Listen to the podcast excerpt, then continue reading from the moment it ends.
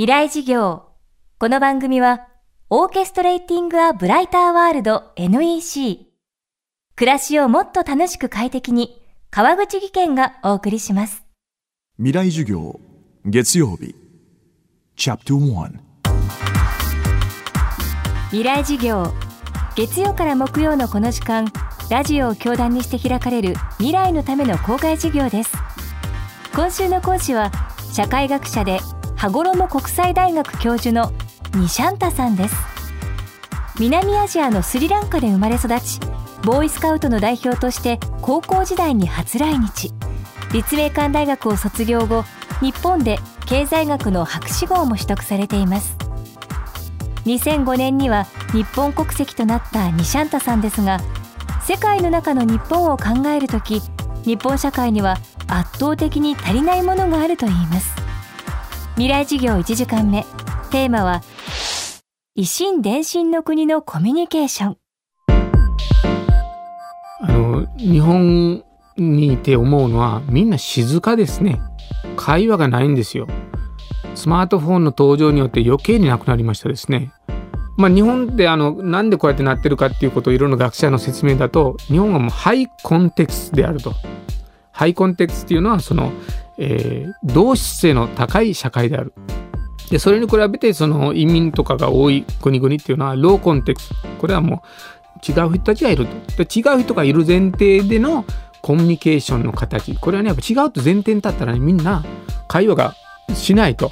もう一つ言うとね僕国際結婚ですけどもね日本人同士の結婚する夫婦と国際結婚する夫婦を見るとね国際結婚の夫婦の場合はね会話が多いんです。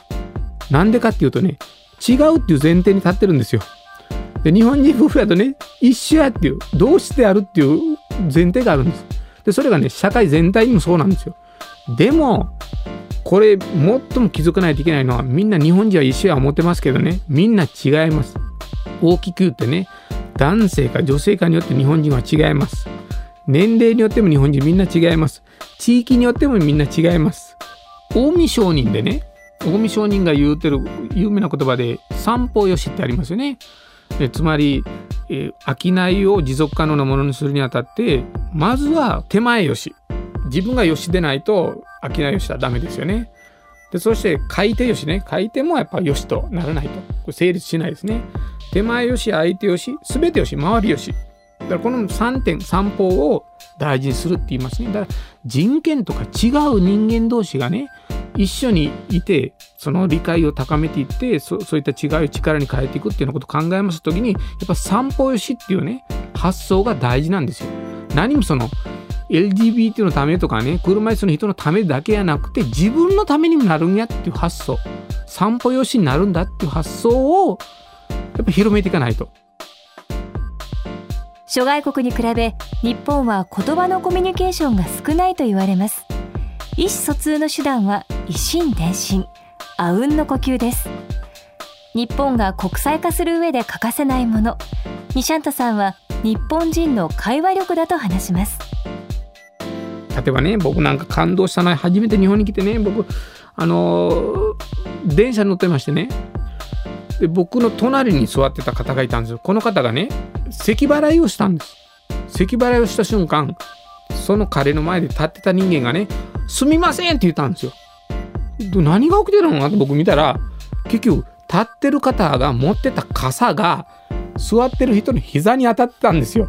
何も言わず咳払いでコミュニケーション取れる。日本人のねこれってすごい能力ですよ。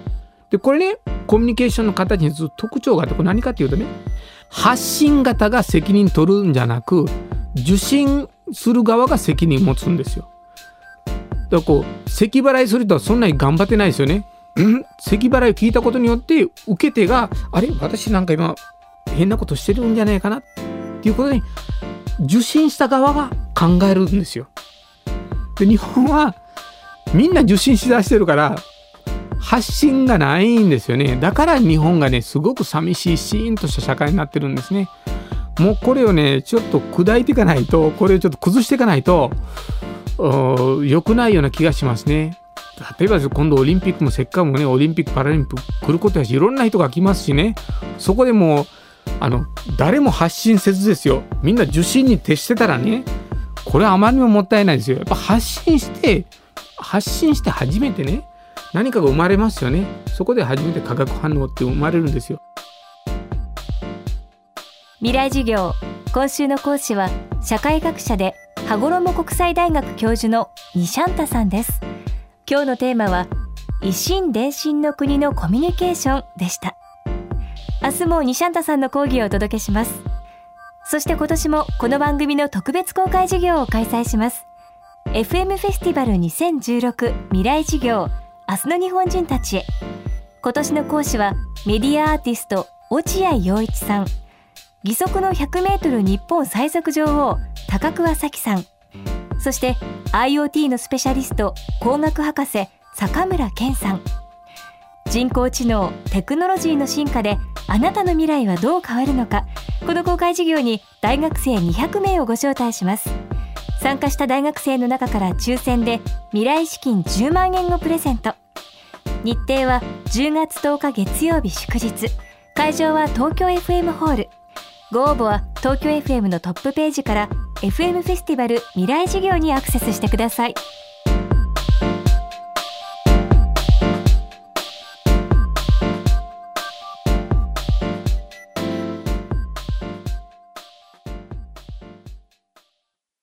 川口技研。階段での転落。大きな怪我につながるので怖いですよね。足元の見分けにくい階段でもコントラストでくっきり。白いスベラーズが登場しました。皆様の暮らしをもっと楽しく快適に。川口技研のスベラーズです。未来事業。この番組はオーケストレーティング・ア・ブライター・ワールド NEC 暮らしをもっと楽しく快適に川口技研がお送りしました。